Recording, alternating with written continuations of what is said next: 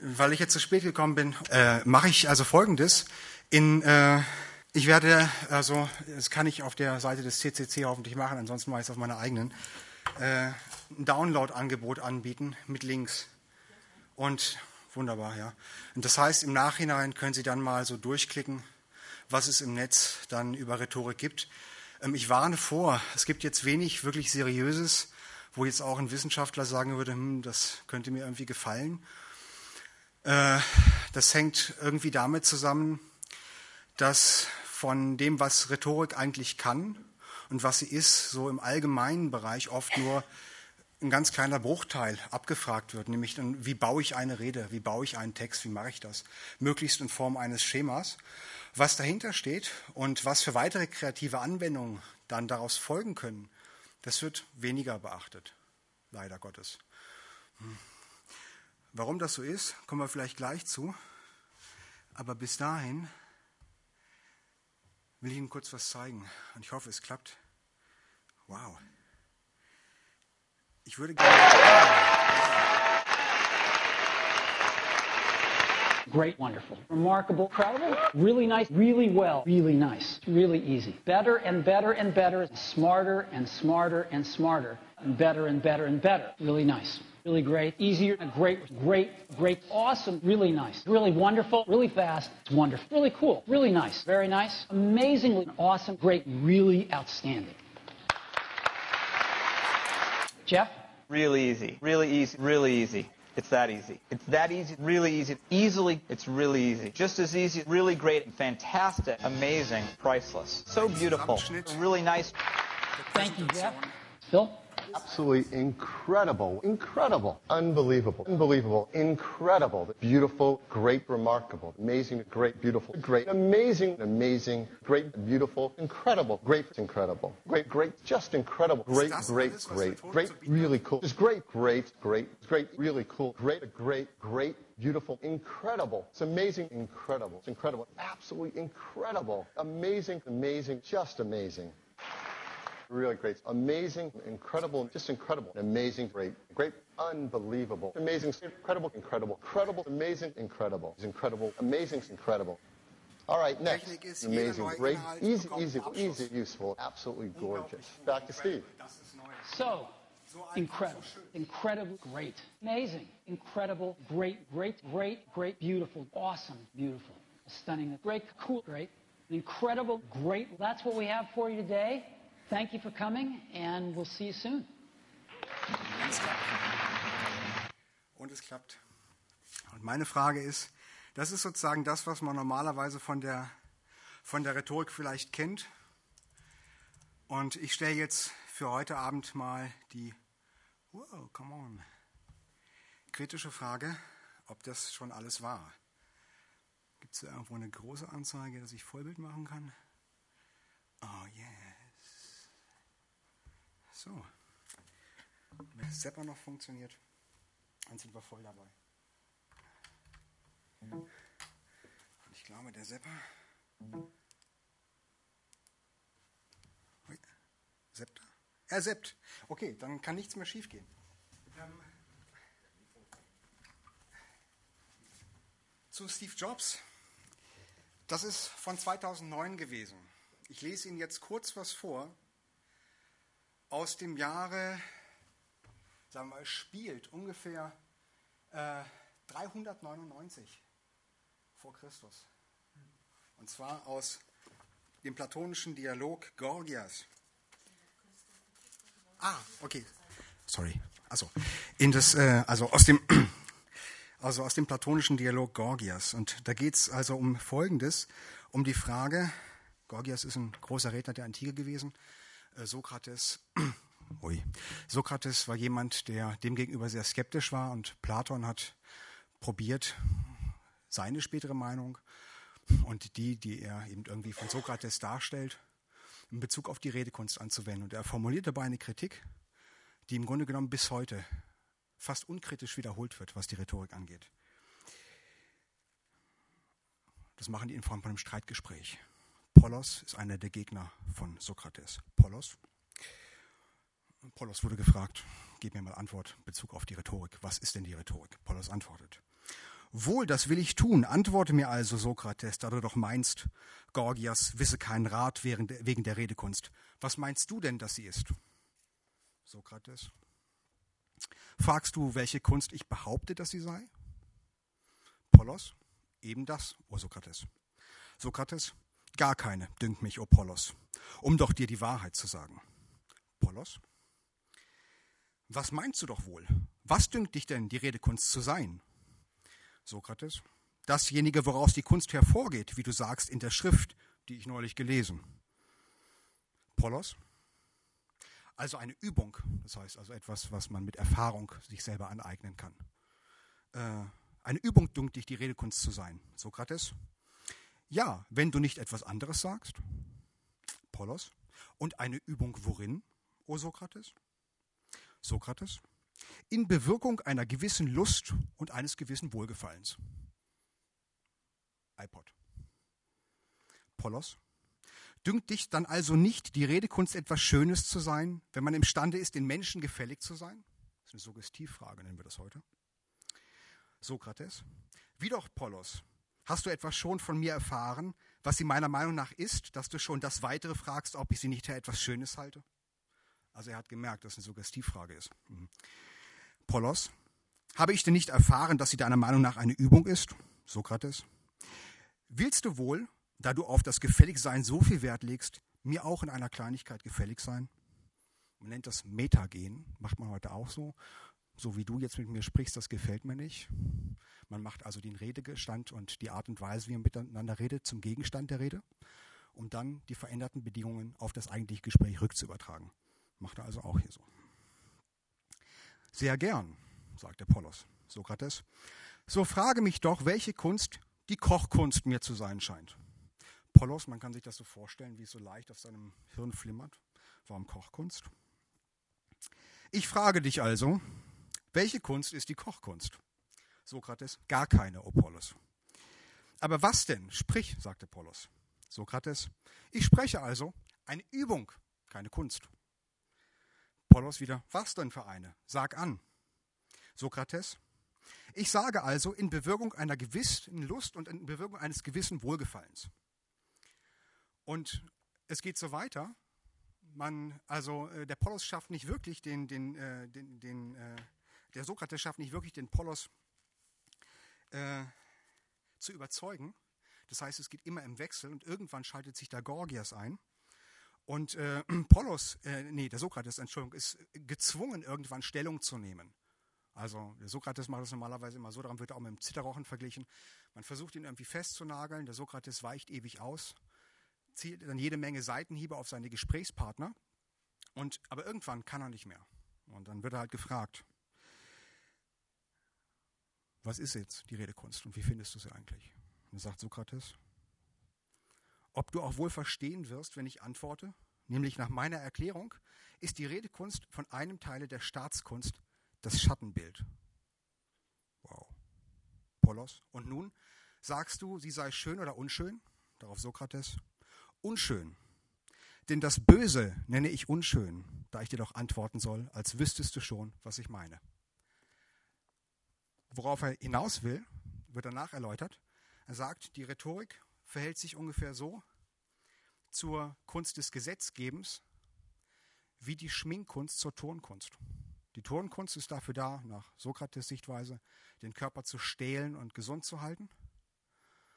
Und die Gesetzgebungskunst ist dafür da, den Staat schön und gesund zu halten, in Ordnung. Und die Rhetorik ist das Schattenbild dazu und verunstaltet das, weil nämlich nicht mehr die Wahrheit des Wortes im Vordergrund steht, sondern nur die Wirkung und die Wahrscheinlichkeit. Und diese Kritik, dass da Schattenbilder gemacht werden, dass Sachen vervielfältigt werden und der eigentliche Sinn von Wörtern und von Gegenständen abgelenkt wird. Ihr Sinn oder diese, diese Kritik an der Rhetorik, die lebt bis heute fort. Rhetorik ist Verfälschung von Sachen. Rhetorik ist Vorspielen. Awesome, incredible, easy. It's so easy. Awesome. Genau. Der bin ich. Christian, Ros also Christian Rosberg, genau. Ich bin sowas wie ein Rhetorikberater. Ähm, eigentlich habe ich Rhetorik studiert in Tübingen. Ich habe einen Magisterabschluss gemacht, Für die Leute, die nicht wissen, was ein Magister ist, Magister ist normalerweise nicht assoziiert mit einem bestimmten Berufsbild, sondern mit einem Aufgabenbereich. Ist der Unterschied zum Beispiel zum Diplom, da machen wir was Bestimmtes. Der Magister äh, wird vorbereitet auf einen bestimmten Aufgabenbereich. Bei mir ist das alles, was Wortgestaltung ist, was Wortwirkung ist, was Analyse von Wortwirkung ist. Genau, und im Moment wohne ich irgendwo in der Nähe von Herrenberg. Wenn Sie wissen, wo das Stein oder Meer liegt, in der Nähe von Hannover, da komme ich eigentlich her. Und ähm, das da war der eigentliche Plan von heute. Ähm, das wird jetzt alles nach hinten verlegt. Ich würde dann auch bis 22 Uhr durchmachen. Äh, wenn Sie eine Pause vorher wollen, dann sagen Sie mir Bescheid, heben Sie die Hände. Wenn mehr als drei Hände oben sind, ich frage einfach durch, die eine Pause wollen, machen wir eine Pause. Wenn Ihnen alles zu lang ist, weil das kann ich auch verstehen, dann sagen Sie vielen Dank und machen Schluss. Also damit sage ich, also Sie haben jetzt die Kontrolle. Also ich sage, weil Sie mussten warten, jetzt gebe ich Ihnen die Möglichkeit, dass Sie jetzt auch wirklich alles mitbekommen können, was noch da ist. Okay.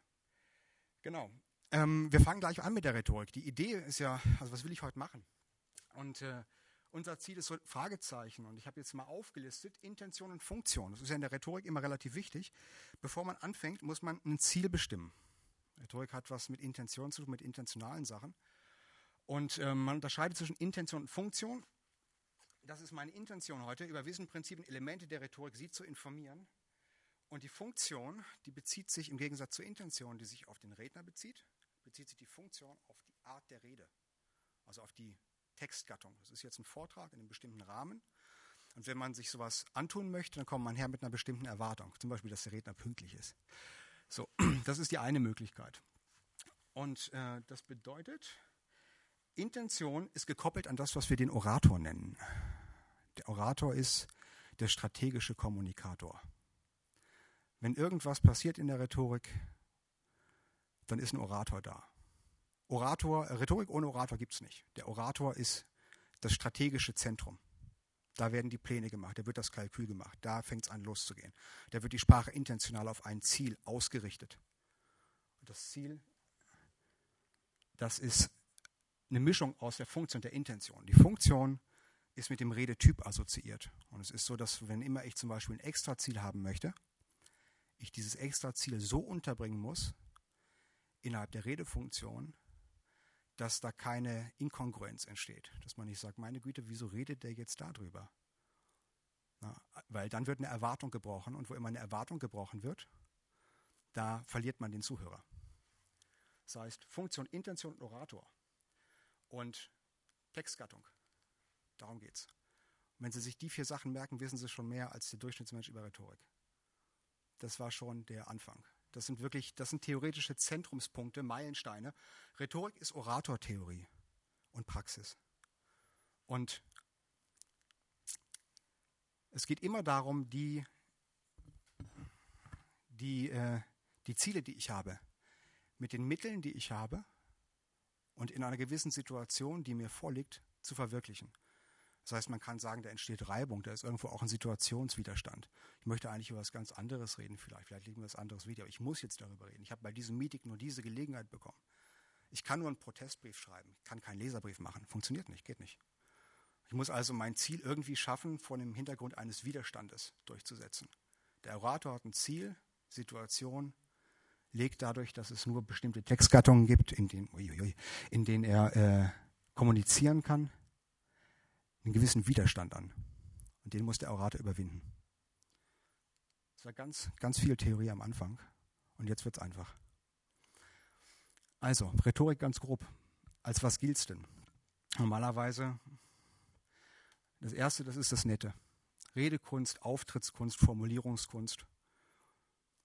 Literarische Rhetorik gibt es sogar. Wie formuliere ich einen Aufsatz vielleicht? Aber vielmehr eher, wie, wie, wie mache ich eine spannende Erzählung? Wie kann ich sowas machen? Wie kann ich Inhalte vor Augen führen? Wer Harry Potter gesehen hat, falscher Versprecher, wer Harry Potter gelesen hat, der merkt, wie das vor dem inneren Auge losgeht. Und die äh, Evidentia, so nennt man das, sich einstellt. Im Grunde genommen, dass also, dass man die Bilder, die man liest oder die man auf dem einen Kanal wahrnimmt, auch auf den anderen Kanälen irgendwie wahrnimmt. Das packt einen dann irgendwie. Wie kann man das machen? Naja, damit befasst sich zum Beispiel literarische Rhetorik. Nicht unbedingt in der Produktionsperspektive, dass man jetzt was herstellt, sondern auch erstmal, dass man es beschreibt, dass man es vermisst. Warum sage ich das? Ich will zeigen, Rhetorik ist nicht nur Birkenbiel. Mit der Rhetorik haben Sie ein ganzes Instrumentarium, mit dem Sie jegliche Art von zielgerichteter Sprachhandlung beschreiben können, mit dem Sie diese Sprachhandlung typisieren können, können eine Typologie aufstellen und Sie können, wenn Sie diese Sachen lernen und mit diesen Sachen lernen, auch selber strategisch zu arbeiten, durchaus auch in relativ kurzer Zeit selber klare Erfolge machen. Auf einem ganz anderen Weg, als dass man zum Beispiel eine Ratgeberliteratur konsultiert, sondern daraus, dass man sich selber Gedanken macht und sich die Frage stellt, ist das überzeugend? Warum ist das überzeugend? Und was hat mich konkret überzeugt? Zum Beispiel. Der zweite Punkt, der jetzt über diese Sachen Auftrittskunst, Formulierungskunst, Redekunst hinweggeht, das ist die Manipulation Lügen, Verführung, Verkaufsgespräch, Propaganda. Ich habe das einfach mal dahinter in Klammern gemacht. Das ist natürlich nicht das Gleiche. Ja, also wirklich auch nicht verwechseln oder so. Das meine ich damit nicht. Manipulation ähm, kann man vielleicht auch wirklich eher wertfrei betrachten. Da werden Sachen einfach verändert. Meinungen, Einstellungen. Da werden Handlungen provoziert auf ganz unterschiedliche Art und Weise. Awesome. It's so easy, incredible. Schlagfertigkeit, das ist das, worauf man es dann häufig in der Öffentlichkeit reduziert. Da haben sie dann Schlagfertigkeit. Und das Ganze wird dann häufig so kombiniert. Ich muss mal kurz gucken, ob ich hier rauskomme. Das wäre mal ganz kurz. Ich habe das neulich mal gesehen. Es gibt ja eine ganz gewisse, hm, so, wo habe ich das hier? Ah, wunderbar, laktosefreier Espresso, da kommen wir gleich noch zu. Das ist herrlich. Also, äh, viele, viele Leute wollen, können Sie das sehen? Mehr oder weniger, mehr, mehr, mehr recht, mehr schlecht als recht. Ne? Das sind so äh, Wissen to Go nennt sich diese Reihe. Die habe ich, das hatte, habe ich heute Morgen geknipst. Äh, da hat sich, haben sich diese, hat sich so ein größerer Bücherverkäuferladen in Tübingen Gedanken darüber gemacht, wie er Kunden bekommen kann. Und hat dann halt Führen, der Kompaktratgeber, Manipulation durchschauen, ein Kompaktratgeber, Sympathien gewinnen, ein Kompaktratgeber, Gesprächsführung, ein Kompaktratgeber, Selbstorganisation und Redeplanung, All diese Sachen sind dort und eigentlich ist alles Rhetorik. Alles, was in diesen Sachen beschrieben ist, eigentlich alles Rhetorik. Rhetorik kommt aus dem Bedürfnis, innerhalb der griechischen Polis, innerhalb der Stadtstaaten, in, in Demokratie, in der jeder einzelne stimmberechtigte Bürger problemlos angeklagt werden konnte und in der es keine Anwälte gab, weil es ein gewisses Konzept von Öffentlichkeit gab, ein gewisses Konzept davon, was Wahrheit ist. Man musste sich selbst verteidigen. Musste jeder, der angeklagt wurde, sich vor einem Tribunal, das per Los ausgewählt wurde, bestimmt gab es auch Bestechung dort, also, aber sicherlich per Los, also es wurde per Los ausgewählt ähm, und es waren immer mehr als 100 Richter. Man musste dann selber sich verteidigen. Und wenn man es nicht geschafft hat, dann hatte man vielleicht Haus, Grund verloren, dann war die Parzelle danach ein bisschen kleiner. Das Geld war weg oder äh, vielleicht musste man dann das Land verlassen und in, in, ins Exil gehen oder solche Sachen. Also da gab es dann genug Möglichkeiten für jemanden. Äh, das Wissen war darum bares Geld wert. Das war Überlebenswissen. Und das wurde in den Adelsschichten weitergegeben, dort, wo man sich das leisten konnte. Keiner, der ins Forum ging, hatte keine Rhetorikausbildung. Jeder hatte Rhetorikausbildung. Ohne ging es nicht. Absolut unmöglich. Das wäre sozusagen glatter Selbstmord gewesen für die Familie und für den Ruf. Ähm, diese Idee, dass das Wissen dann doch irgendwo wichtig ist, leider Gottes ist es bei uns, also das ist bei uns heutzutage nur noch in den Soft Skills, aber es nach wie vor, also man gibt, man hat diese Bücher, aber es ist wichtig, dass es so in Form von so einem To-Go-Kaffee vermarktet wird, irgendwie Latte To-Go mit so einem Löwenbild drauf oder so, dann wird man kräftig auf der, auf der großen Reise in den Erfolg. Äh, dieses, na, wo haben wir ihn? So. Das heißt bis heute. Bis heute was? Bis heute haben wir ein Verlangen danach, uns sprachlich korrekt auszudrücken, mit Sprache unseren sozialen Erfolg in der Öffentlichkeit zu machen. Heutzutage auf eine ganz andere Art, also nicht mehr wirklich im Gerichtsprozess, zumindest nicht in Deutschland. In Amerika ist das auch so. Also nach wie vor der Fall.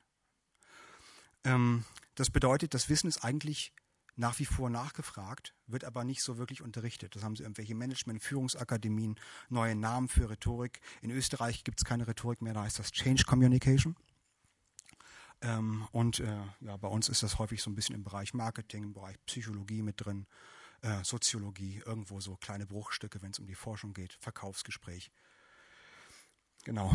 Ähm, der Pöhm aus, ich weiß glaube ich, in der Schweiz, der äh, macht dann so riesige Seminare. Tausende von Leuten können da in Stadien und der trainiert dann dort Schlagfertigkeit. Nach dem Motto, wenn sie das bei ihm überlebt haben in der Arena, dann können sie es auch draußen. Ähm, der Trick dabei ist, äh, das nennt sich Pathos, was dabei entsteht, eine Stimmung, der Stadioneffekt. Das funktioniert, weil man sich selber suggeriert, es sei so schwierig, wenn man mit zehntausenden Leuten dort ist. Also ein bisschen Reverse Psychology. Das könnten, jeder von Ihnen könnte das auch hier, da würde hier vorne stehen und würde man die Leute ein bisschen nervös machen. Denselben Stressimpact hätten sie dann. Und das könnten sie dann genauso. Also müssen nicht unbedingt 6000 Euro pro Person ausgeben, wenn sie dahin wollen. Was ist Rhetorik denn jetzt eigentlich? Stets meinungsbezogen, bezieht sich immer auf eine Meinung. Sei es, dass man sie benutzt, sei es, dass man sie verändert, oder sei es, dass man Meinungen als Quellen nutzt. Wenn ich rhetorisch arbeite, geht es darum, dass ich anderen Menschen nicht nur mit meiner Meinung begegne und den Leuten meine Meinung wie einen nassen Waschlappen um die Ohren haue, sondern dass ich auch die Meinung von anderen verstehen und respektieren lerne. Denn nur auf der Basis der Meinung von anderen kann ich meine Meinung nachher vermitteln. Ansonsten gibt es wieder Reibung und Widerstand und das führt zu nichts. Das heißt, in der heutigen Gesellschaft sollte man also Rhetorik immer auch mit Kompromiss denken.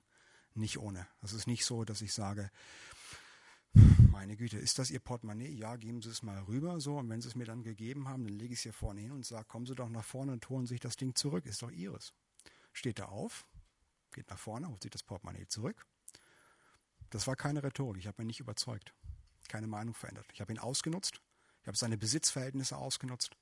In derselben Weise kann ich auch Meinung ausnutzen. Das hast du doch vorhin gesagt, oder? Ja, ja, habe ich gesagt. Na, wenn du das gesagt hast, wieso tust du dann nicht X? Wieso machst du das dann nicht so?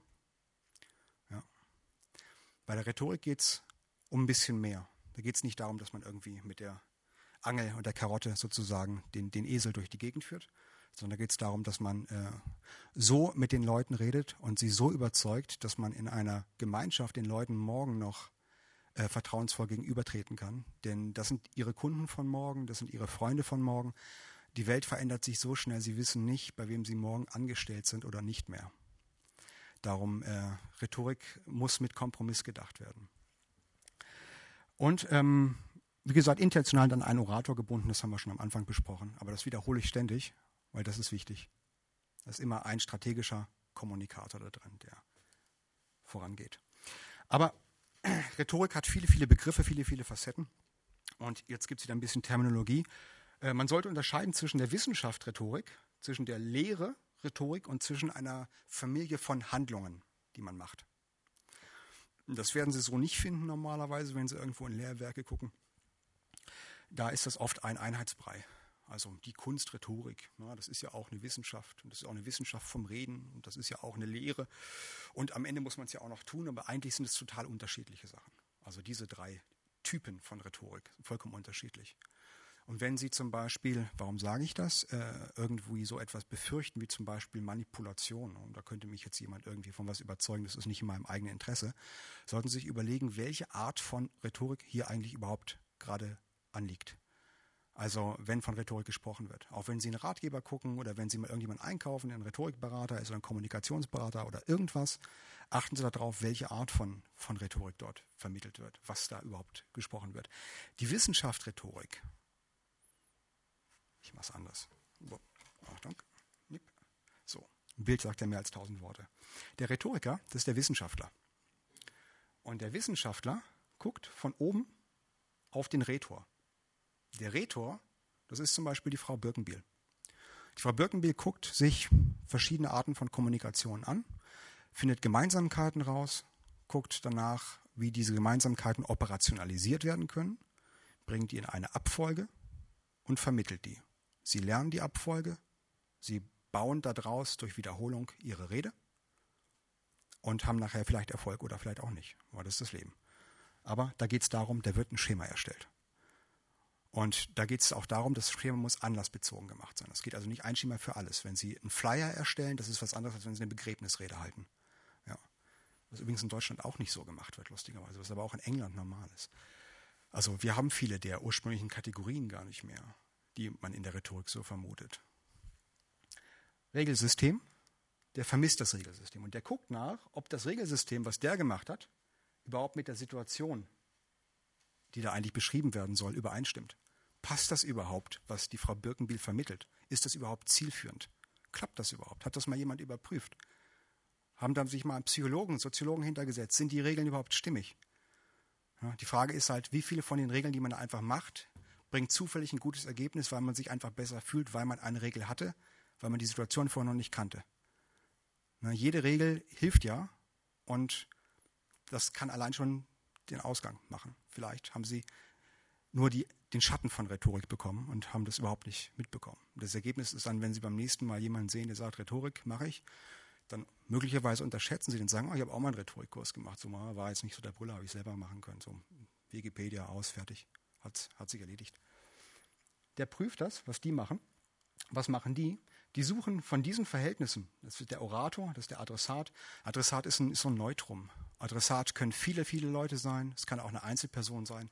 Adressat ist der, Adressat ist eigentlich eine Typkategorie. Also nicht nur ein Typ, sondern eine, eine ganze Typkategorie. Alles sind Adressaten. Sie können die Adressaten nochmal unterteilen, je nachdem, was Ihre Zielgruppe ist. Das heißt, Ihre Zielgruppe macht Schnittmengen vom Adressaten. Wenn Sie irgendwie Marketing machen und Psychologie, dann lernen Sie auch so Zielgruppeneinteilungen, wissen Sie, wie das funktioniert. Man zählt dann irgendwelche Leute, man guckt nach, was für Adjektive man denen zuordnen kann. Ledig, gewalttätig, interessiert, kaufwütig, ja. religiös, nicht religiös. Und das Ergebnis dann ist, äh, dass der Orator sich auf den Adressaten einstellen kann, mit dem kommunizieren kann, auf Basis der Regeln, die der Rhetor beschreibt. Der Rhetor analysiert die gesamte Situation. Die Situation besteht aus dem Orator und dem Text, den er vermittelt vor dem Hintergrund einer gewissen Situation. Das heißt, jetzt haben sie nochmal richtig viel gekriegt. Es gibt nämlich nicht nur den Rhetoriker oder was macht, denn, wenn man, was macht man, wenn man Rhetorik gemacht hat.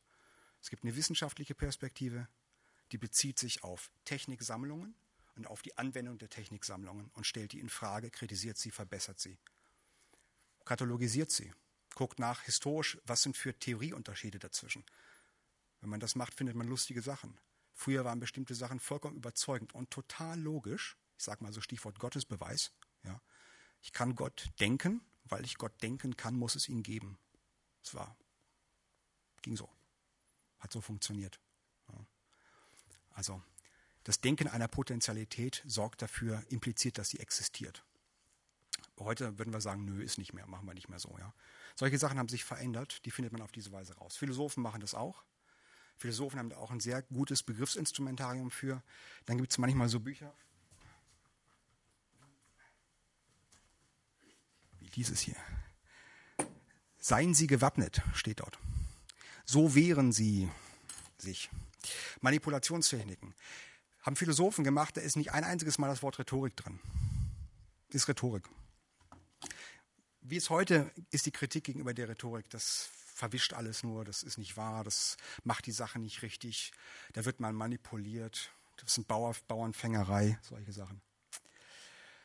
Ich habe gesagt, Rhetorik bezieht sich auf Meinungen.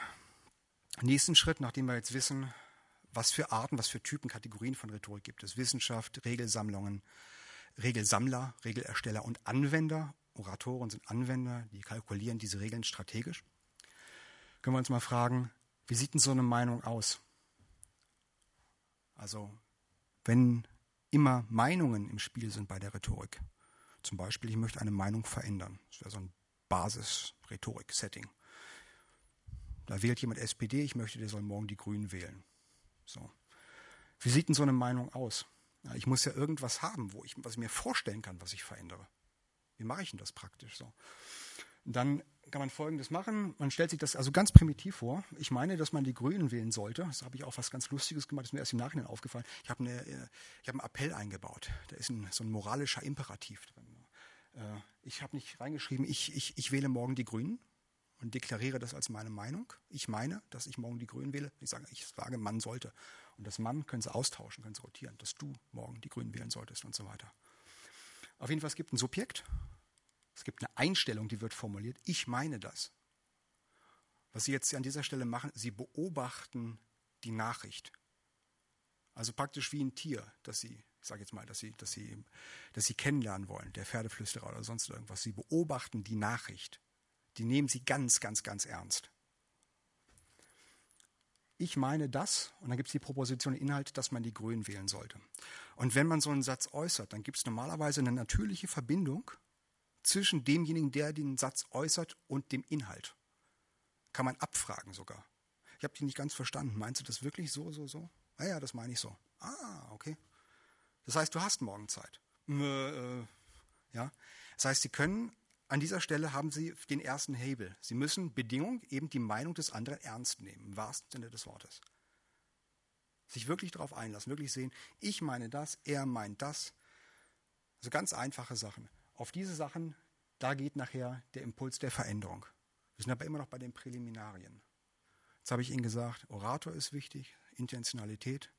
Es gibt drei unterschiedliche Arten von Rhetoriktypen, Wissenschaft, Lehre und das Tun. Alle arbeiten irgendwie mit dieser Sache. Ja. Nächstes. Rhetorikbegriffe. Bei der Rhetorik geht es um Persuasion. Persuasion, das ist, also würde man sagen, Überzeugung, kommt von suadere, einflüstern, kommt, ich glaube von, von suave, süß. Die süßen Worte, die Schmeichelei. Und was man gerne hört, da bleibt man auch geistig länger dran. Das kennen Sie auch. Wenn Sie sehen eine Serie, Sie essen irgendwas, Rhetorik bezieht ja alle Sinne mit ein, dann bleiben Sie auch geistig gerne bei den Sachen, dann denken Sie sich gerne zurück. Was für Ihr nettestes Kindheitserlebnis, das wollen Sie überhaupt nicht. Ja, was wollen Sie nicht wiederholen, solche Sachen. Also in, diesem, in diesen beiden Bereichen, in diesem Spektrum. Daher kommt der, dieser Begriff Persuasion. Also man unterscheidet von den Rhetorikbegriffen. Man kann sozusagen zwei Familien bilden. Starke und schwache Rhetorikansätze. Der starke Rhetorikansatz, den hat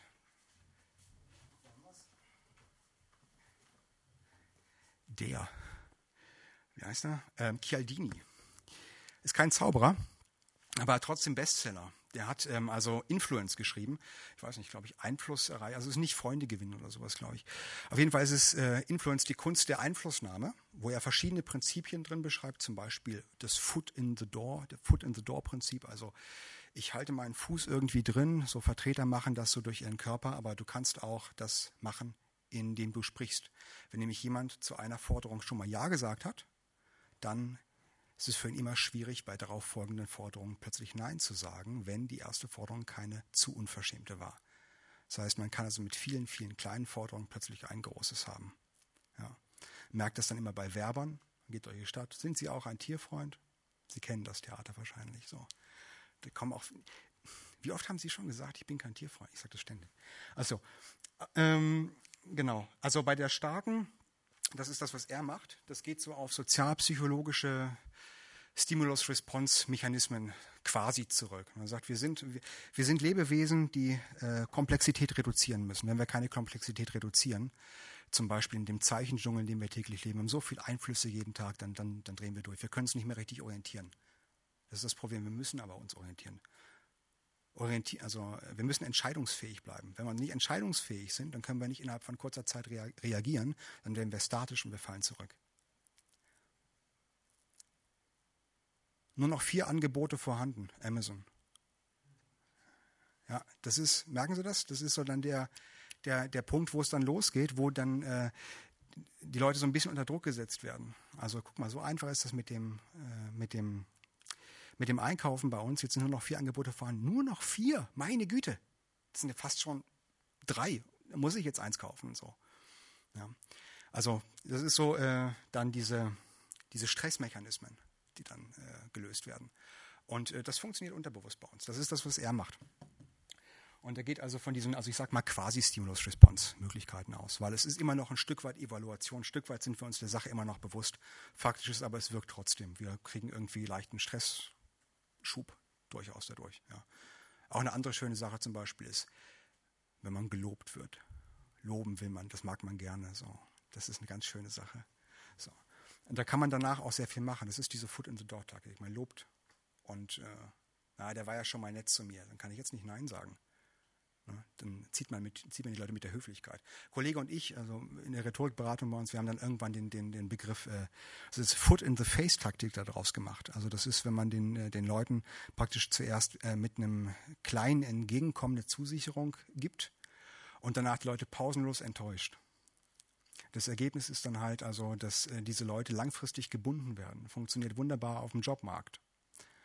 Wenn man sagt, oh meine Güte, jetzt, boah, ja, also den, den, den Job würden wir Ihnen ja schon geben, Sie sind ja schon ein guter Mensch, aber wir können Sie nur einstellen bei E10. So, wir können Ihnen in Aussicht stellen, dann und dann, dann kriegen, wir, kriegen Sie wahrscheinlich eine Erhöhung. So sagt man zuerst ja, ist ja klar, weil man braucht einen Job. In der heutigen Zeit geht es natürlich nicht mehr so einfach von der Hand. Ne? Wer, wer, ist heute noch verbeamtet? Also jetzt so von meiner Generation meine ich so. Das ist halt dann, ist, ist schwierig so. Und ähm, wenn man dann mal zugesagt hat, dann sagt man normalerweise die anderen Bewerbungsangebote ab. Und dann macht man sich erpressbar. Da ist man abhängig. Ist jetzt auch noch nicht wirklich Rhetorik, aber was da passiert ist, da stellen sich Sozialweichen. Und diese, ich habe ja vorhin von der Situation gesprochen, da stellt sich ein sozialer Widerstand ein. Das heißt, man ist plötzlich eingeschränkt. Man kann nicht mehr anders, man muss danach Ja sagen. So, das kann man natürlich auch gezielt induzieren. Der Mann nimmt das Wort Rhetorik nicht in, in den Mund, aber als Rhetoriker müssen Sie das auch mit berücksichtigen. Ja, denn das verändert Meinungen. Tatsachen schaffen Meinungen.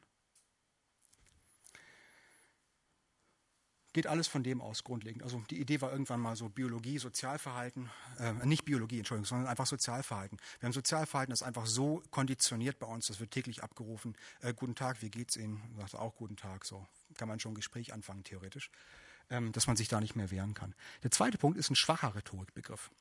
Der Unterschied ist, dass hier also ein mündiger Adressat äh, äh, vorherrscht und der Adressat seine Meinung selbst verändert, wohingegen beim starken Rhetorikbegriff die Meinung des Adressaten verändert wird. Da werden Tatsachen geschaffen, da werden geschickt andere Stränge gezogen. Auch auf der Basis einer Meinung am Anfang, aber da stehen vielleicht äh, soziale Notwendigkeiten hinter, dass man dann äh, Ja sagt. Ja. Das heißt, jemand, der wirklich, wirklich streng mit dem Blick der Rhetorik schaut, der würde dann unterscheiden. Es gibt Fälle, da werden Handlungen provoziert. Das wäre der hier. Ohne dass unbedingt eine Meinung verändert wird. Vielleicht denke ich immer noch, mein Chef ist nicht wirklich ein Mensch, mit dem ich gerne ein Bier trinken gehen würde, aber ich nehme den Job trotzdem. Viele Leute halten das schon für Rhetorik. Nach einem strengen Rhetorikbegriff ist das eigentlich nicht der Fall, aber wenn Sie Ratgeber nachschauen, viele Bücher anschauen, würden Sie das auch darin finden. Und wenn Sie selber mal auf die Suche gehen nach Rhetorikbüchern, dann will ich Sie, das war eben der eine Punkt, mit dem Wissen und mit den Begriffen, mit den Konzepten davor bewahren, dass Sie dann durcheinander kommen. Es gibt unterschiedliche Arten, wie man mit der mit der Persuasionskraft von Rhetorik umgeht. Was man heute meistens macht, das ist der hier, also ein, ein schwacher, ein enger Begriff. Das bedeutet, der Adressat ist mündig und ich gebe ihm Gründe, mit denen er sich selbst überzeugt. Sei es, dass er zum Beispiel in einer bestimmten sozialen Situation ist, dann merkt man, dass die ineinander überfließen können, die beiden Dinge. Aber auch, äh, dass er bestimmte Erwartungen hat. Zum Beispiel, wenn man hierher kommt, um einen Vortrag zu hören über die Begriffe der Rhetorik. Dann könnte ich Sachen einfließen lassen. Wählt die Grünen. Kauft ein iPod. Aber auf jeden Fall, da geht es um den mündigen Adressaten. Ähm, das heißt, jemand, der selber evaluiert, der selber sagt, ähm, äh, ist das gut für mich? Also bevor man da in die Psychologie, in die Philosophie reinkommt, ähm, dieses ist das gut für mich, das ist jetzt keine Grundsatzfrage, sondern das ist wirklich eine eher wirtschaftliche Frage vom Grenznutzen. Ich weiß ja, was gut für mich ist. Ich will wissen, was ist noch ein bisschen besser. Und da geht die Rhetorik los. Ist es denn nicht besser, dass du erst links rumfährst als rechts rum? Willst du denn nicht, äh, willst du, du hast vorhin deine Hausaufgaben nicht gemacht, äh, willst du das nicht jetzt äh, mal schnell machen, dann kannst du nachher Fußball spielen. Weißt du, sonst musst du nachher deine Hausaufgaben machen, das ist auch blöd. So, dann, da ist man dann drin. Kinder können echt gut argumentieren. Also echt bitter. Wieso sollte ich? Du hast auch nicht. Uah. Genau. Ähm, wohin komme ich jetzt? Um jetzt sozusagen, weil das sind ganz viele Rhetorikbegriffe, ja, um jetzt wirklich einen, einen Abschluss und eine klare Perspektive zu machen, ähm, gehen wir zu, zurück zu Aristoteles. Das heißt, zurück an den Anfang sozusagen. Ein bisschen paradox, weil ähm, Aristoteles hat was, also hat was Wunderbares gemacht. Platon und viele vor ihm haben halt gesagt, Rhetorik ist eine Übung.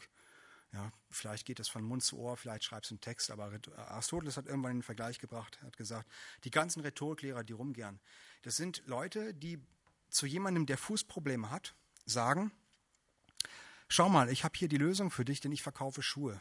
Ich habe drei Größen. Zu klein, mittel und zu groß. So, das sind Schuhe, die sind zwischen dir und dem Boden, die kannst du ja nehmen, kein Problem. So, dann werden seine Probleme schon weggehen. Schau, Schuhe machen sowas sagt er, der Unterschied zwischen ihm und anderen Lehrern ist, Aristoteles beschreibt eine Techne. Und eine Techne ist genau der Unterschied zwischen dem Fischverkaufen und dem Angeln beibringen. Das bedeutet, indem man äh, so Aristoteles Idee, Aristotele, diese aristotelische Techne sich zu eigen macht. Techne wurde später übersetzt als Ars. Ars wurde später übersetzt als Kunst. Und die Redekunst ist eigentlich die Rhetorike Techne, also die Kunst des, des Sprachgebrauchs, des Wortgebrauchs. Äh, wer sich die, die kann man sich zu eigen machen. Und zwar in einer, in einer abstrakteren Form mit dem Ergebnis, dass du dir deine Rhetorikregeln selber baust, dass du die Situation lesen lernst, dass du praktisch durch die Matrix guckst, dass du die Leute wahrnehmen kannst. Du kannst die Leute typisieren und du kannst mit diesen Typen arbeiten. Und er hat das für bestimmte Redesituationen, für bestimmte Redekategorien gemacht. Konkret hat er damals die antike Gerichtsrede vor Augen gehabt, dann hat er die äh, Beratungsrede vor Augen gehabt. Also wenn man in der Polis überlegt hat, sollen wir jetzt gegen Sparta in den Krieg ziehen oder nicht. Ja, solche Sachen hat er vor Augen gehabt. Und er hat die Lobrede vor Augen gehabt. Also bei, ich sage jetzt mal so platt, bei den Olympischen Spielen, da gibt es ja nicht nur Gewinner, sondern es gibt auch Verlierer. Und es geht ja vor allen Dingen daher, dafür, das ist ja eine Friedenszeit, dass man auch ein Einigkeitsgefühl erzeugt bei den Leuten, auch die, die verloren haben. Denn auch das Verlieren hat ja einen Zweck. Das Verlieren hebt ja den Sieger hoch. Es ist eine ganz triviale Sache, so Yin-Yang-mäßig, so was oben ist, dann gibt es irgendwie was unten ist oder so. Ja. Aber in der Gesellschaft ist das relativ wichtig, damit äh, keine Animositäten auftreten, die so stark sind, dass das gesellschaftliche Zusammenleben, der Handel so behindert wird, dass es nicht weitergeht. Ja. Also äh, lernt man dann in einer gewissen Weise zu reden, die möglicherweise, also das war eine bekannte, also eine beliebte Strategie, ähm, das, was man sagt, auch das Verlieren auf eine höhere Ebene hebt. Ist von den Göttern gewollt, das olympische Prinzip, ein Gottesurteil, solche Sachen, ja. Und äh, das Ergebnis war danach, alle waren ja mehr oder weniger zufrieden, also so zufrieden, wie man halt als Verlierer sein kann bei den Olympischen Spielen.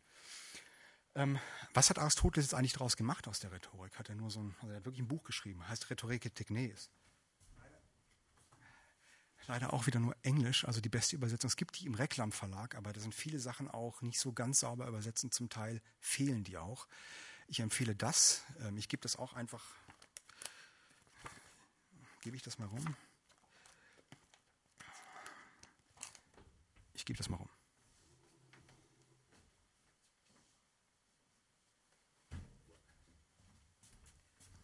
Also warum ich das mache mit dem Rumgeben. Ähm, Rhetorikbücher zu finden ist schwierig. Also Sie müssen wirklich an jemanden kommen, der da sich schon mal reingelesen hat. Ansonsten landen Sie wirklich bei ganz vielen Schuhverkäufern. Und ähm, an, diese, an diese Grundlagen zurückzugehen, äh, das ist dann immer schon so ein Schritt, so ein Wagnis. Das ist gut, wenn man schon mal irgendwas, also sagen kann, so das, was der gemacht hat, das gefällt mir aber nicht. Ja, darum gebe ich Ihnen die Sachen. Sie können dann sagen, das gefällt mir nicht und zu anderen Sachen gehen. Aber das ist wichtig. Ähm, was hat Aristoteles gemacht, außer dass er dieses Buch geschrieben hat? Er hat ein komplett neues Konzept von Rhetorik entwickelt. Und das ist etwas, was wir bis heute gebrauchen können. Er hat gesagt, ich definiere Rhetorik als Fähigkeit, in jedem einzelnen Fall die jeweils, Entschuldigung, die jeweils vorhandenen Überzeugungsmittel zu erkennen. Dann hat es noch deutlicher gemacht. Und ich sage, dass seine Funktion nicht ist zu überzeugen, sondern die im jeweiligen Fall vorhandenen Überzeugungsmittel wahrzunehmen, zu sehen. Rhetorik für Aristoteles ist eine Erkenntnisfähigkeit. Es ist keine Überzeugungsfähigkeit, es ist keine Produktionsfähigkeit einer Rede, es ist eine Erkenntnisfähigkeit. Und es ist mehr als das. Es ist nicht nur eine einfache Fähigkeit, die ein Mensch hat, sondern es ist eine ausbaubare Fähigkeit. Sie können sich verbessern. Es ist nicht angeboren. Sie können besser werden. Und das ist im Grunde genommen ein zentraler Punkt, den all diese Rhetorikdefinitionen oder Rhetorikansätze, ich habe Ihnen ja gar keine Definition genannt. Ja? Rhetorikansätze, das ist die erste Definition, die ich Ihnen hier genannt habe, so Quasi-Definition. Äh, Wissenschaft, Lehre oder das oratorische Tun, das Handeln gemeinsam haben. All diese Leute müssen erstmal sehen, was ist denn das Überzeugende? Anders ausgedrückt, liegt denn ein rhetorischer Fall vor?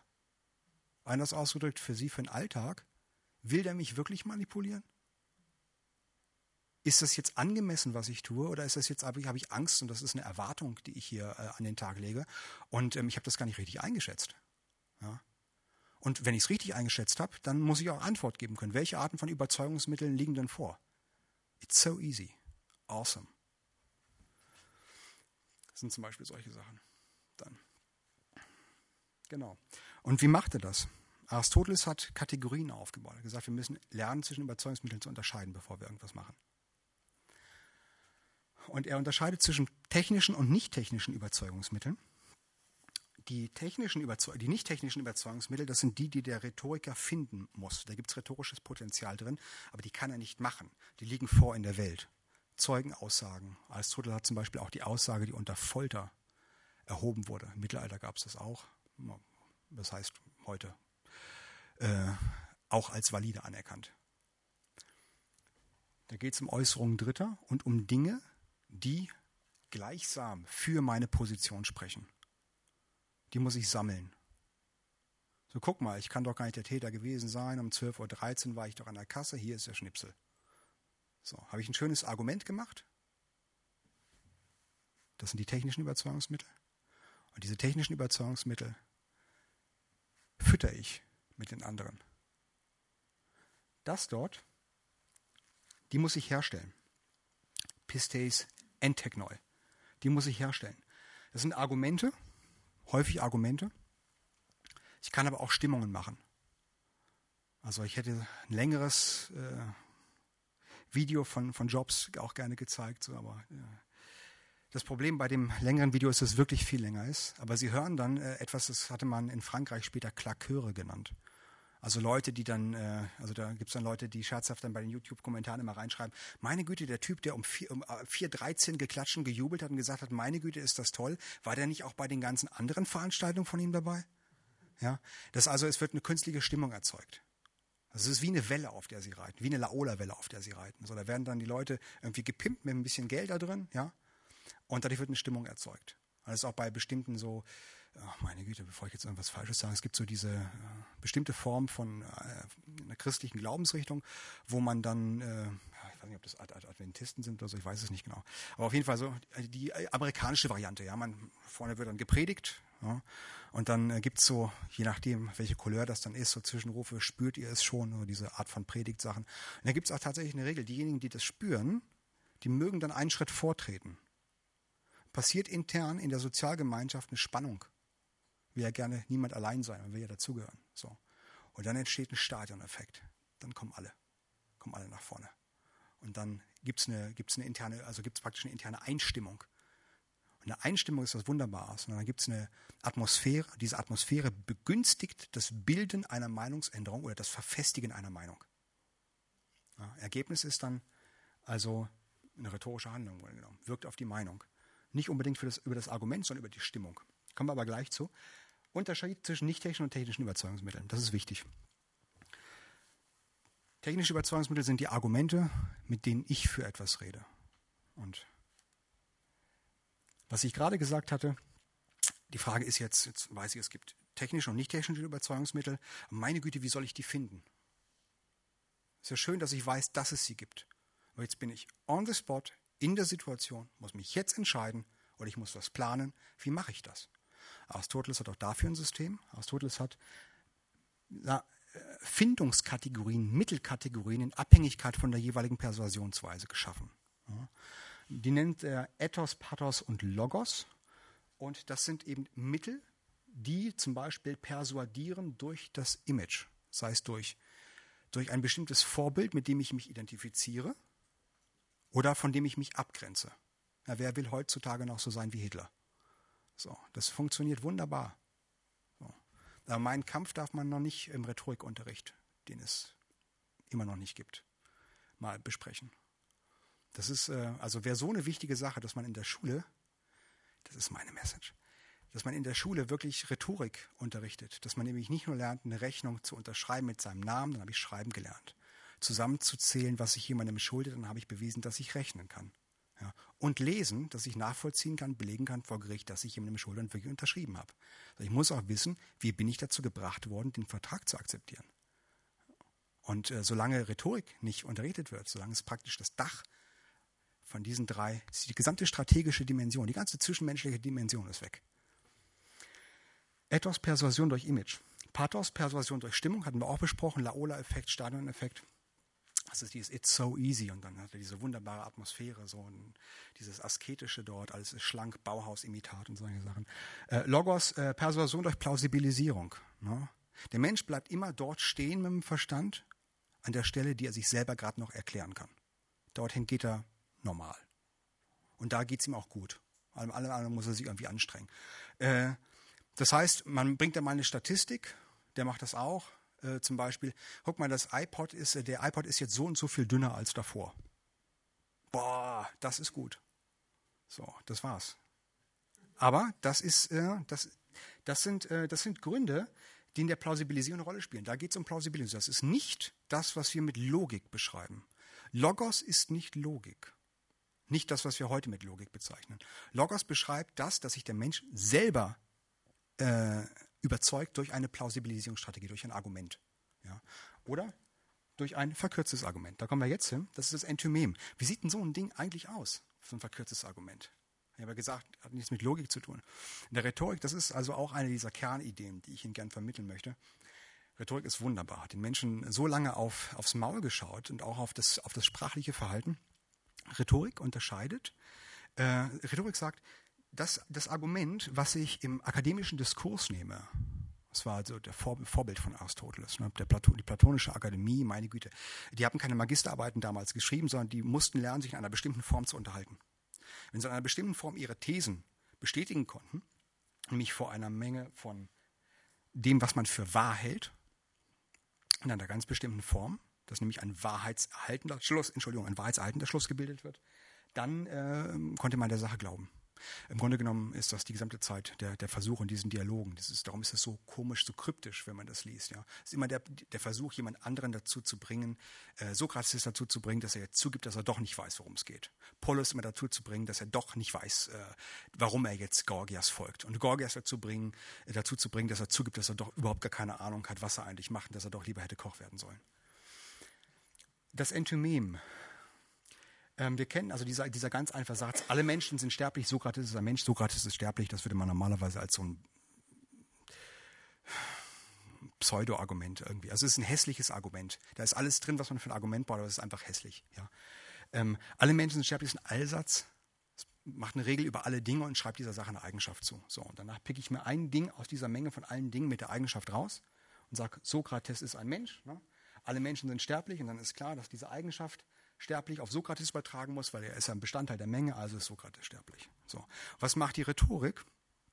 Die sagt, wenn ich mein Publikum nicht verlieren möchte, und in diesem Fall wirklich zu Recht, dann muss ich ihnen die Möglichkeit geben, auf das zu verzichten, was sie ohnehin schon wissen. Und darum streichen sie den Allsatz. Die Philosophen kommen dann und sagen, ja, aber ihr habt ja gar keine zugrunde liegende Regel, das ist überhaupt nicht schlüssig, das ist nicht folgerichtig. Dann sagen die, die Leute, die dann die Rede machen, ja, du hättest dich ja mit dem Thema befassen müssen, dann wüsstest du, in sterner Vorwurf, was für ein Allsatz gemeint ist. Ja. So, und fertig. Und dann äh, kann man das eben ableiten. Aber es gibt noch viele andere äh, Nützlichkeiten. Nicht nur zum Beispiel ein Zeitgewinn, Plausibilisierungsgewinn. Man bildet dadurch Mengen, die, die es wirklich wissen, die, die es nicht wissen. Ja. Und äh, die kann man natürlich auch nachher äh, wieder gegeneinander ins Feld schicken. Angela Merkel, wir haben es geschafft, die Steuersätze, bla bla bla bla, ja, solche Sachen. So, und dann kommen alle anderen und sagen, naja, wenn ihr, oder die Arbeitslosenzahlen, aber wenn ihr so rechnet, dann doch die aus der Statistik. So, und dann gibt es ja den Vorwurf der Statistikfälschung. Naja, aber ihr müsst das doch so sehen, bla bla bla bla. So, und das macht man im Grunde genommen alles mit diesen Argumenten. Man lässt bestimmte Sachen, die einfach klar sind, weg. dadurch, äh, sagen die Philosophen, es bildet sich sowas wie ein, wie ein verkürztes Argument. Sprachwissenschaftler sagen es auch, aber eigentlich heißt das Ding äh, Entomem. Hat dann so äh, Parallelen noch. Die einen sagen, das ist ein verkürzter Syllogismus. Andere sagen, es ein verkürzter Syllogismus. Es gibt wirklich beides. Syllogismus kommt aus dem Lateinischen. Es ist wirklich sowas mit drei Sätzen. Das ist eine, kann man sagen, das ist eine eine, Logi, eine logizierte Form dessen, was Aristoteles in der Akademie gemacht hat. Der hat Syllogis, einen Syllogismus gemacht. Und mit Syllogismus konntest du so viele zusätzliche Argumente einführen und verschachteln und drauflegen, bis der andere geschrien hat und zuckend am Boden lag. Weil es war seine Verantwortung, der Sache zu folgen. Und äh, die haben sich gesagt, also im, vor, vor Gericht oder äh, wenn äh, oder das Schicksal des Staates beraten werden muss und ich mache so eine Sache, äh, dann ähm, haben die Perser die Stadt überfallen, bevor ich mit dem Argument fertig bin. Also werden solche Sachen einfach rausgenommen. Und vor allen Dingen wichtig ist, ähm, das Publikum muss einem folgen können. Weil wenn man das Publikum verliert, dann ist die gesamte Idee von Rhetorik weg. Und das Wunderbare ist, wenn ich diese ganzen Regelsätze weglasse, dann, ich habe ja vorhin gesagt, Plausibilisierung ist, jeder bleibt bei dem stehen, was er für wahr hält. Dann habe ich intuitiv alle angesprochen und jeder meinte, er wüsste Bescheid. Und keiner muss sich vor der allgemeinen Regel verantworten. Also eine wunderbare Sache. Man merkt erst, wenn es nachher an den Schluss geht, dass man wirklich Hölzchen von Hölzchen auf Stöckchen kommen muss, dass man vielleicht die Sache verloren hat, dass man nicht mitkommt. Aber eigentlich fühlt sich jeder angesprochen. Und das ist die wunderbare Sache. Rhetorik probiert dann mit der Menge zu reden auf diese Weise. Es setzt die Meinung der Menge voraus. Habe ich am Anfang erklärt, so wie man das, äh, die Meinung des anderen äh, ernst nehmen muss, so muss man nachher auch die Meinung der Menge ernst nehmen. Und das bedeutet, wenn ich wirklich rhetorisch arbeite, ich muss mich mit den Meinungen der Menge zuerst auseinandersetzen. Das ist tatsächlich so. Das heißt, für heutige Verhältnisse, ich gehe ins Internet, ich gucke mir die Stadtgeschichte an, wenn ich irgendwo eine Rede schreibe. Ich gucke mir nach, äh, was ist in, äh, für, was sind für Erfolge, was ist für eine Firmenidentität dahinter. Ich muss mich mit den Meinungen auseinandersetzen. Diese Recherche in Bezug zur eigentlichen Arbeit, wenn mein Auftritt da ist, diese Recherche nimmt über 70 Prozent in Anspruch. Das ist übrigens auch eine lustige Parallele wieder zum Social Engineering, wenn man dort dann mit solchen Systemen arbeitet, wie wir zum Beispiel Maltego, wunderbare Sache, 249 Euro oder sowas, habe aus Australien bestellt, dann äh, das durchforstet das ganze Netz nach äh, sozialen Verbindungen zwischen Personen, äh, liest ihr E-Mail-Daten ein, wertet Header aus, alle wunderbaren Sachen, dann kann man wirklich so soziale Netzwerke aufspannen bei sich auf dem Rechner, kann man auch 3D visualisieren. Also nur eine perverse Arbeit, sich wirklich erstmal mit diesem gesamten praktischen Organigramm zu erstellen Wer kann denn gut mit wem? Und um welche Themen geht es denn dort? So. Diese Sachen, die nennen sich Endoxa. Endoxa werden wiederum kategorisiert nach dem, was alle für wahr halten, was die meisten für wahr halten, was die Experten für wahr halten. Das liebt man in Deutschland unglaublich, die Expertenmeinung. Berufsexperten, das ist echt der Wahnsinn. Was die Experten meinen, äh, was die Experten für wahr halten und vor allen Dingen von den Experten, was die populären Experten für wahr halten. Es ist ja nicht so, dass man jeden, jede Meinung von jedem Experten vertreten würde, sondern er muss entweder populär sein oder er muss eben plausibel sein. Die gesamte Typologie kommt alles von Aristoteles. Das ganze Ding ist über 2000 Jahre alt. Das ganze Ding funktioniert heute. Können Sie lernen, können Sie jetzt rausgehen, sich eine Zeitung rausholen und das machen, was Aristoteles empfohlen hat, Endoxa-Kataloge anstellen. Doxa ist die Meinung die Endoxer oder die Eudoxer. Eudoxer sind die guten Meinungen, die Endoxer sind die anerkannten Meinungen. Und der Witz ist, die anerkannten Meinungen, die bilden die Basis für ihre Entomeme. Was alle für wahr das lassen sie weg. Was die meisten für wahr das lassen sie in dem jeweiligen Kontext weg, weil das lassen die meisten für wahr. Das sind die Basis, die Basis, die Basis ihrer Allsätze. Jetzt sehen Sie vielleicht, wie das verschachtelt ist, wie das verkettet ist, das System. Sie haben also nicht nur ihre drei Arten von Rhetorik, sondern wenn Sie Orator sind oder auch Rhetor und in die Welt rausgehen, probieren die Sachen zu katalogisieren, dann muss man sich erstmal damit befassen, die Meinungen ernst zu nehmen. Nicht wie irgendwelche, sagen wir mal so, Philosophen, das ist ja alles nur gemeine, irgendwie, was sie da machen, das ist alles gemein, das ist ja nicht die Wahrheit, sondern Rhetoriker nehmen die Meinung wirklich, wirklich ernst. Das hat äh, von der, das hat äh, vor allen Dingen auch die Tradition, die äh, im antiken Griechenland äh, gepflegt wurde. Das heißt, viele Leute werden wohl kaum äh, eine falsche Meinung über einen wirklich wichtigen Gegenstand bilden. Das heißt, äh, da geht es nicht um, um die Wahrheit in dem Sinne, also wie man das jetzt in der Mathematik zum Beispiel kennt, also etwas, was richtig ist im Sinne von 2 plus 2 sind 4 oder so etwas, ja, sondern geht es darum, was tut einer Polis gut also einem Stadtstaat? Was tut einem, einer Sozialgemeinschaft noch gut? Was kann die Sozialgemeinschaft noch vertreten? Was würde sie sprengen? Was muss sie erfüllen? Was sind ihre internen Normen? Es wird gesammelt. Und äh, es gibt Subkulturen, keine Ahnung, Punk, Goth, Hacker, what the heck. Und äh, all diese Sachen äh, können gesammelt werden. Und stellt man zusammen. Zum Beispiel, also eine ganz wunderbare Sache ist, man folgt einfach einer Mailingliste. Was macht man dann, wenn man diese Sachen hat? Jetzt kommt was Modernes. Also ich benutze das deswegen, weil ich, weil es so schön ist. Also äh, Argumentationsmodell nach Toulmin. Ich habe ja vorhin gesagt, diese, diese äh, Endoxa-Sachen und das Enthymem wird in einer bestimmten Weise aufgebaut, sodass sich praktisch von Hölzchen auf Stöckchen eine Meinung ergibt. Die Idee ist jetzt, normalerweise, ich habe am Anfang gesagt, bei einer Meinung, jemand äußert sie und fragst du, naja, bist du wirklich der Meinung? Diese Zwischenfrage kann man sich sparen, wenn man eine von den Endoxas nimmt. Weil es ist klar, dass es die Meinung von allen sind oder die Meinung der Experten oder der anerkannten Experten. Es ist ja so, wenn einer vorsagt, ich glaube aber trotzdem, dass die Erde eine Scheibe ist, dann kann ich sagen, naja, aber Hawking sagt was anderes oder so, ja. Und dann, ähm, ob Hawking jetzt die, die Flachheit der Erde betrachtet hat oder nicht, ist egal. Ich nehme den Namen Hawking. Sogenanntes Autoritätsargument. So, fertig, aus, hat sich erledigt. Hawking ist mehr wert als mein Kollege, der behauptet, die Erde sei eine Scheibe. Ähm, ich muss aber nicht groß begründen. Also in diesem Fall diesen Allsatz, alle Menschen sind sterblich oder ähm, in der Übersetzung, die meisten Menschen behaupten, alle Menschen sind sterblich oder Hawking meint, die Erde sei eine Scheibe, das muss ich dann in dem Sinne nicht mehr ausformulieren. Ich kann zum Beispiel sagen sowas wie, Hawking glaubt was anderes. So. Wenn, wenn er dann nochmal speziell, was meinst du jetzt damit? So, wer ist ein Hawking? So, dann kann ich ihm die Sache erklären. Dann muss ich ihn wieder auf den Stand bringen, was alle für wahr halten. Ja, das heißt, dann geht es wieder retour. Das heißt, was hier ist, ist eine Balance. Das ist ein System. Das ist auch einer der Gründe, weshalb manchmal in bestimmten Kontexten das Reden mit Personen leichter ist als das Redehalten vor Personen weil man, es kann sich ausbalancieren. Mir bleibt im Grunde genommen nur hier ihre Körpersprache zu sehen. Das ist das einzige, einzige Feedback-Mechanismus, den ich im Augenblick habe. Ja. Das war eine lustige Sache. Also es klappt auch so. Hoffe ich jedenfalls. Also, aber was macht man denn, wenn man diese gesamten Sachen hat? Was macht man denn damit? Wie, wie verkettet man diese Sachen? Jetzt habe ich so viel Material, was alle glauben, was, was Einzelne glauben. Äh, wie, wie bringe ich die zusammen? Da gab es den Herrn Tulmin. Der Herr Tulmin hat ein, ein Schema entwickelt, das ich hier mal so ein bisschen skizzenhaft dargestellt habe. Da gibt es eine Behauptung, könnte man jetzt auch die Meinung einsetzen. Ich behaupte aber, das sei richtig. It's awesome.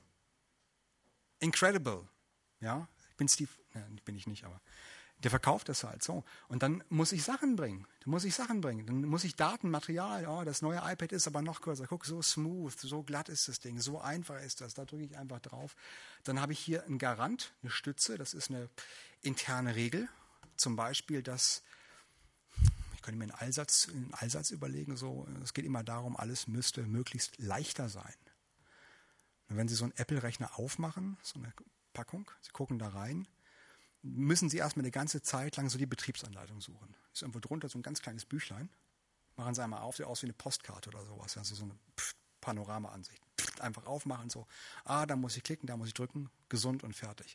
Wenn Sie sich jetzt noch an die Microsoft-Zeiten zurückerinnert, so ein Handbuch, ja, geworfen tödlich. Ja, also das ist was anderes. Beim anderen kriegen sie einen Paper Cut. Also, aber das ist äh, auf jeden Fall was, was kleiner ist, was kompakter ist, was schöner aussieht, muss besser sein. Das muss besser sein. Ich hatte Kollegen gehabt äh, äh, von der Uni, äh, gute Kollegen, die haben also lange Zeit irgendwie Mac gehabt. Ich kam damit relativ äh, schlecht klar, äh, bis vor einiger Zeit. Und dann äh, ist es wirklich so gewesen, ich wollte ein neues Mail-Programm installieren. Da guckten die mich an, warum willst du denn noch ein neues Mail-Programm installieren? Da ist doch eins drauf. Die können doch jetzt fast alle das Gleiche. Ah, Achtung, Argument. Ja, warum, warum? Du bist immer zu kompliziert. Warum willst du denn das machen? Guck da, it's so easy. Awesome. Du musst einfach nur dort klicken, fertig, so ist es. So. Und dann hat er halt mit dem Sozialargument, du bist immer zu kompliziert. Guck mal, die können alle das Gleiche. So. Und darum brauchst du kein neues installieren. Da haben sie die Garant und die Stützen. Ja, wenn ich zum Beispiel sage, naja, äh, da ist, doch eins, da ist doch eins drauf, alles, was schon drauf ist, muss ja funktionieren. Ja, jedes Neue ist ein Experiment.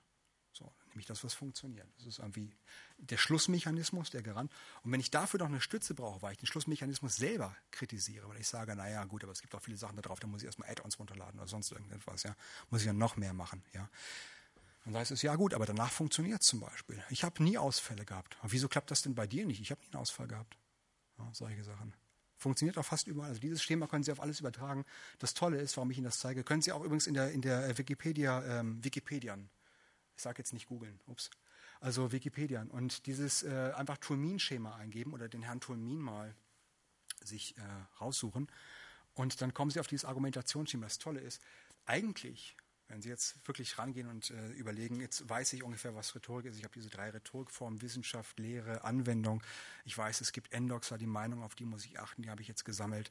Ich weiß jetzt ungefähr, was ein verkürztes Argument ist. Ich muss alle Sätze weglassen, darf nicht zu viel schreiben. Ja, wenn ich all diese Sachen habe, ich habe ein bestimmtes Ziel, eine Intention, eine Funktion, die dürfen nicht miteinander zu sehr kollidieren.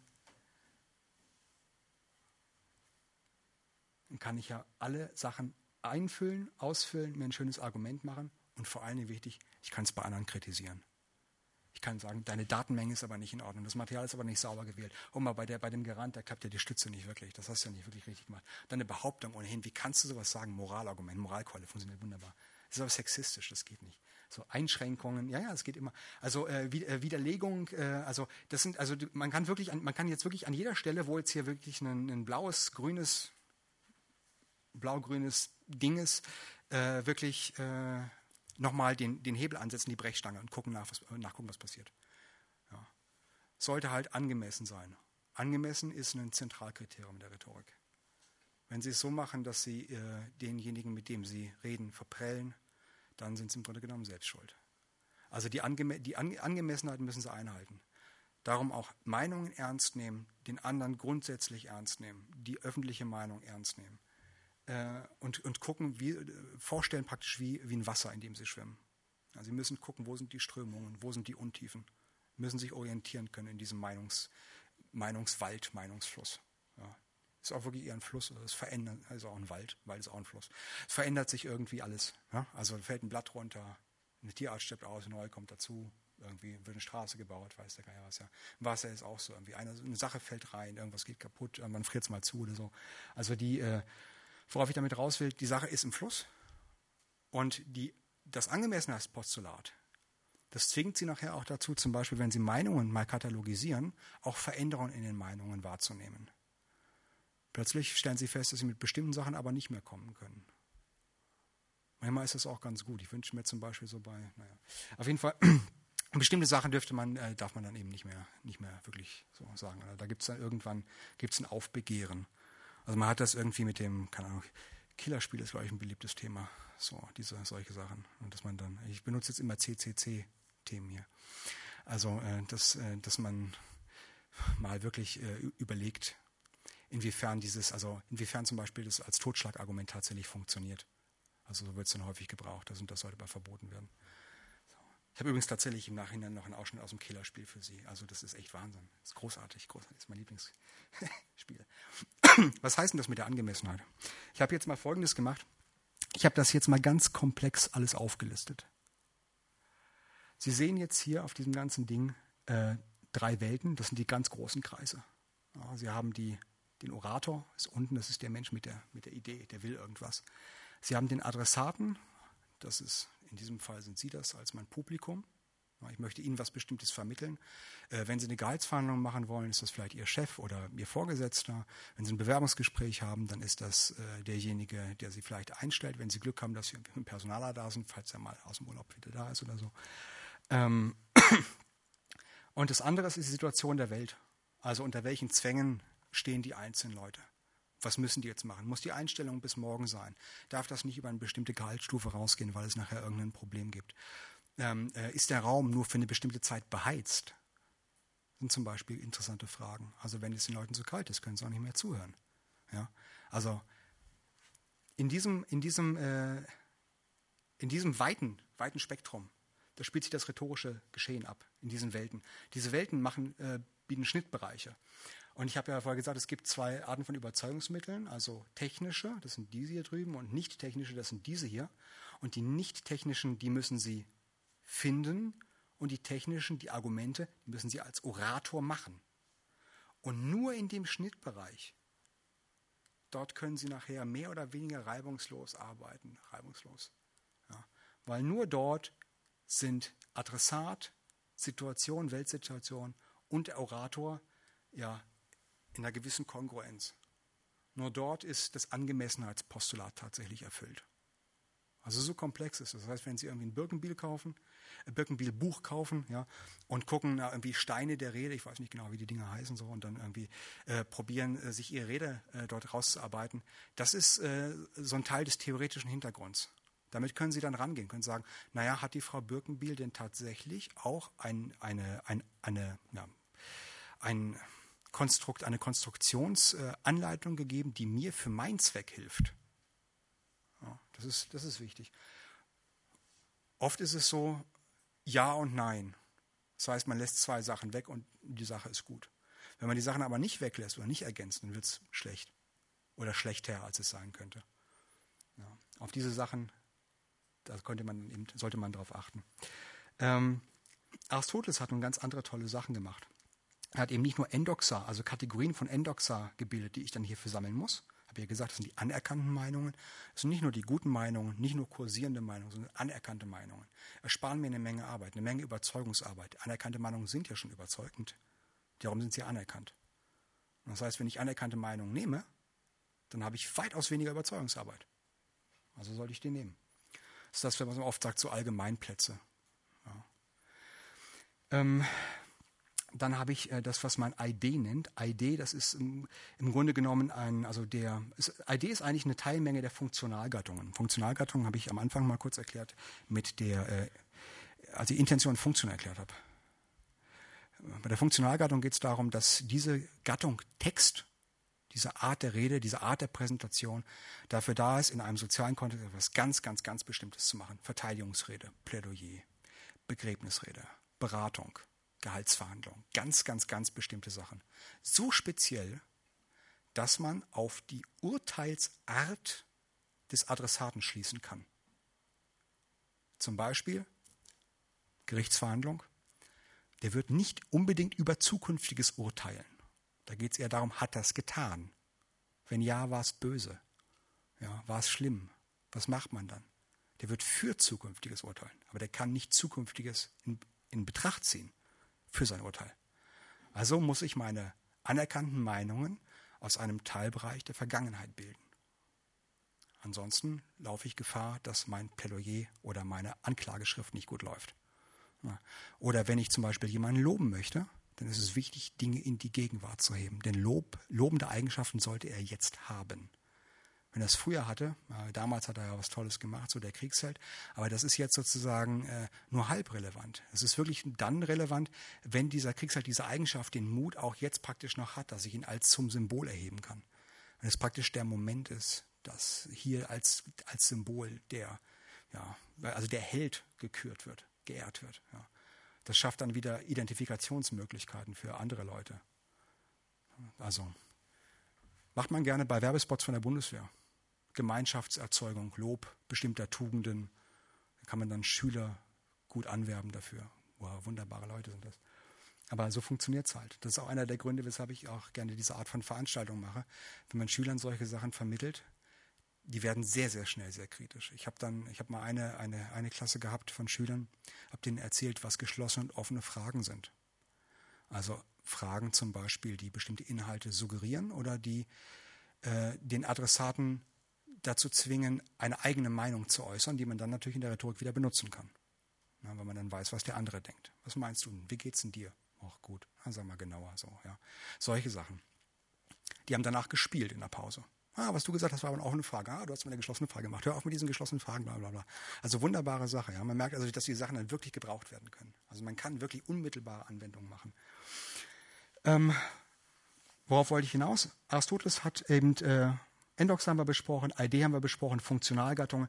Aristoteles hat drei ID gemacht, drei spezielle Funktionalgattungen, eben die Beratungsrede, die Anklagerede und die, äh, und die äh, Lobrede mit speziellen Zielen, speziellen Adressatengruppen bei der Anklagerede oder bei der Verteidigungsrede ging es um die Vergangenheit, da muss ein Richter über Vergangenes urteilen. Bei der Lobrede muss er über Gegenwärtiges urteilen und bei der Beratungsrede über Zukünftiges.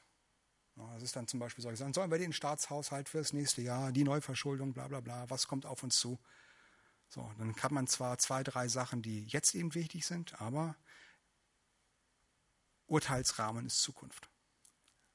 Man nimmt dann natürlich aus äh, vergangenen Daten Berechtigungen für Zukünftiges. Man, dann gibt es diese Voodoo-Wissenschaft, prognostizieren, macht man Statistiken und solche Sachen, damit das auch, also hoffentlich in Zukunft dann auch wieder so klappt, möglicherweise vielleicht. Aber man macht sich dann eben seine Sicherheit. Auch so, das hat eben diese drei zusammen gemacht, hat ähm, Adressatentypen darauf unterschieden und hat dann eben äh, eine bestimmte Anzahl an, also hat das Prinzip der allgemeinen Meinung geschaffen und hat bestimmte Themenbereiche entwickelt, die auf diese speziellen Redegattungen passen und die vorwiegend und nur in diesen Redegattungen vorkommen. Ganz interessante Sachen.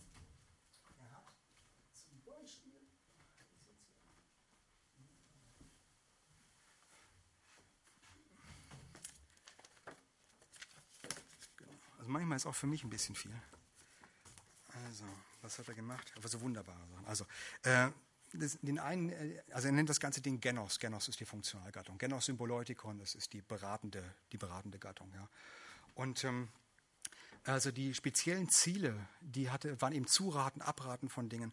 Und diese Idea, ja, so ein bisschen Idee oder sowas kennen wir vielleicht heute noch, aber Idea meint die speziellen für diese Gattungen gültigen Themenbereiche. Und er hat ganz interessante Sachen gemacht. Er hat gesagt, für die Beratungsrede, für den Staat sind fünf Idea notwendig. Das ist lustig, der kann die begrenzen. Also fünf sind in jedem Fall. Können mehr sein, können weniger sein. Wenn ihr die fünf habt, würdet ihr immer wiederfinden. Immer. Welche sind das? Finanzen, Krieg und Frieden, Bedrohung von außen oder von innen, Verteidigung, Import, Export als viertes und als fünftes Gesetzgebung. Und wenn Sie jetzt äh, bestimmte Sachen, die den Staatskurs äh, irgendwie betrachten, anschauen, werden genau, Sie werden genau dieselben Sachen finden. Notwendig. Weil es eben notwendig für diese entsprechende Redegattung genau immer um diese Sachen gehen muss, weil das in der Erwartung liegt, weil man so ein Gemeinwesen regelt. Man kommt nicht drum herum, diese Fragen zu stellen. Ja. Durch Beobachtung kann man das katalogisieren. Über die Menge der verschiedenen Daten, die man sammelt, abstrahiert man auf bestimmte allgemeine Dinge und kommt dann auf diese Idee. Ui. Ui, Ausblick. Das war allerdings nicht meine Sache. Äh, Coiner, Coiner sind, äh, ja, kann ich sagen, sagen wir, so bestimmte theoretische Objekte, die Sachen, Sachen machen. Coiner zum Beispiel sind Dinge, mit denen man abschwächen und aufbauen kann. Also Sachen, die eigentlich ständig gemacht werden, wie ich in der Rhetorik Sachen mache. Also äh, diese Ausgabe ist jetzt äh, wichtiger als jene. Ne, zum, also äh, darum müssen wir bei den anderen kürzen. Ja, also zum Beispiel äh, irgendwie Hartz-IV-Sätze. Ja. Oder naja, gut, da muss man sich breitschlagen, dann macht man eben noch was für die Kinder. Ich glaube, es gab mal eine Zeit, wo man irgendwie 50 Cent oder einen Euro als Bildungszuschlag bei Hartz-IV-Empfängern war, von der Höhe, dass man im Monat sich, einen, ich glaube, einen halben Bleistift kaufen konnte oder sowas. Ja, als, also als Bildungszuschlag. Kann man auf diese Weise rechtfertigen. Also durch, durch also äh, indem man Sachen abschwächt. Also das ist keiner auch ein Mechanismus. Das heißt, also was wir jetzt gemacht haben, äh, wir haben gesagt, naja, wenn ich irgendwas bauen möchte, was rhetorisch ist, ich muss ein Ziel haben, es muss sich durch Sprache verwirklichen können. Es sollte nicht unbedingt so etwas beinhalten wie Zwang oder Gewalt, sondern es geht hier um konventionell anerkannte und akzeptierte sprachliche Mittel. Rhetorik in der Diktatur funktioniert nicht. Manipulation gegen den Einwillen ist eigentlich nicht rhetorisch. Da kann ich noch so viele Wörter benutzen, noch so viele Metaphern einbauen, kann man noch jemand so viele Stilmittel unterschieben. Wenn ich gegen jemanden arbeite, nicht mit der Meinung des anderen, nicht mit anerkannten Mitteln, mit anerkannten sprachlichen Mitteln, ist es keine Rhetorik. Sieht aus wie Rhetorik, aber es ist keine Rhetorik. Ähm, weil ich den Adressaten nicht ernst nehme, weil ich Zwang aufbaue, weil ich seine Meinung nicht benutze eigentlich. Ich bin in der Hierarchie drüber, kann gar nichts machen, muss den Vertrag unterschreiben, geht nicht anders. Ähm, genau, was er gemacht hat, also im Grunde genommen dieses gesamte Gebilde. Er hat gesagt, wir haben in dem Schnittbereich äh, viele Funktionalgattungen, sind viele Sachen möglich. Ich benenne die drei wichtigsten. Ähm, Verteidigungsrede äh, vor Gericht, Anklagerede vor Gericht, also Gerichtsrede, ähm, den, ähm, die, die Beratungsrede, wie ist der zukünftige Kurs des Staates und die Lobrede, um besondere äh, Leistungen für, die, für den Stadtstaat zu loben. Sparmaßnahmen, Innovationen, sonst irgendwas kennt man ja. Also Mercedes hat, Mercedes toppt jedes Mal die, jedes Jahr, okay, zu spät? Okay. Wie sieht es für Sie aus? Wir sind sozusagen, wir sind auch praktisch am Ende. Also ich mache jetzt die Frage wirklich für alle. Ja? Also äh, das ist sozusagen die gesamte Zusammenfassung. Wenn Sie sowas in einem, in einem Rhetorik-Lehrbuch finden, ist es gut. Ja, das ist jetzt, äh, das ist, äh, das ist sozusagen etwas. Warum ist das deswegen gut? Das ist deswegen gut, weil es Ihnen die, weil es Ihnen die Möglichkeit gibt, zu, äh, selber zu bewerten, ob die Rhetorik, die Ihnen beigebracht wird, eine ist, die auf Ihr Ziel, das Sie haben wollen, zielführend ist, hinarbeitet. Sie können nachfragen, äh, sind wirklich die anerkannten Meinungen meines Publikums berücksichtigt? Sie können nachfragen, ist das eine Redegattung, eine Funktionalgattung, die meinem Kontext entspricht? Bin ich als Orator tatsächlich in dieser Situation? Ähm, sind, äh, äh, sind Argumente von mir nötig? Muss ich Stimmungen machen? Sind die Sachen, die mir vorgeschlagen wurden, wirklich brauchbar? Sind die äh, ähm, äh, Beweise, die mir angeboten werden für die Argumentation, zum Beispiel ein alter Vertrag, ja, äh, frühere Konditionen, zu denen man mich mal eingestellt hat, sind die, äh, sind die nach wie vor relevant? Werden solche Sachen berücksichtigt? Sie können mit diesem Modell anfangen, Fragen zu stellen an das, was Ihnen verkauft wird als Rhetorik. Das ist im Grunde genommen das, wo ich Sie eigentlich, also wo ich Sie im Grunde genommen hinführen wollte, wo ich Ihnen sagen wollte, das ist jetzt etwas, was Rhetorikwissen vereint mit zentralen Konzepten, sind ja wirklich genug aufgelistet, zentrale, äh, mit zentralen Konzepten und mit Prinzipien ne, mit den Meinungen des anderen arbeiten, nicht gegen den anderen arbeiten, nicht übervorteilen, der soll morgen noch ihr Freund sein. Ja. Also nicht auf Teufel komm raus irgendwie probieren zu siegen mit irgendwelchen Sachen. Wenn Sie arbeiten wollen, teilen Sie einen Adressatentypen. Zum Beispiel dadurch, dass Sie herausfinden, ah, der muss jetzt über Zukünftiges entscheiden. Wenn Sie wissen wollen, dass er über Zukünftiges entscheidet, müssen Sie sich fragen, auf Basis welcher Gründe macht er das? Und dann gehen Sie wahrscheinlich von einem schwachen Rhetorikbegriff aus. Sie müssen ihm was geben, damit er sich selbst überzeugt und nicht von einem starken Rhetorikbegriff. Na, auf diese Weise sehen Sie, dass Sie ein System bekommen haben jetzt. Und wenn Sie jetzt wieder irgendwo ein Rhetorikbuch finden, dann werden Sie das garantiert schön in Scheibchen schneiden können. Genau, das war es eigentlich jetzt von mir. Ich habe jetzt noch andere Sachen für einen Ausblick, aber äh, für diejenigen Leute, die äh, jetzt eben auch gehen müssen, weil es halt auch schon, schon später ist, kann ich jetzt, mache ich gerne jetzt eine Pause von fünf Minuten. Und äh, danach können wir mit Fragen loslegen, falls es noch Leute wollen. Oder auch nicht.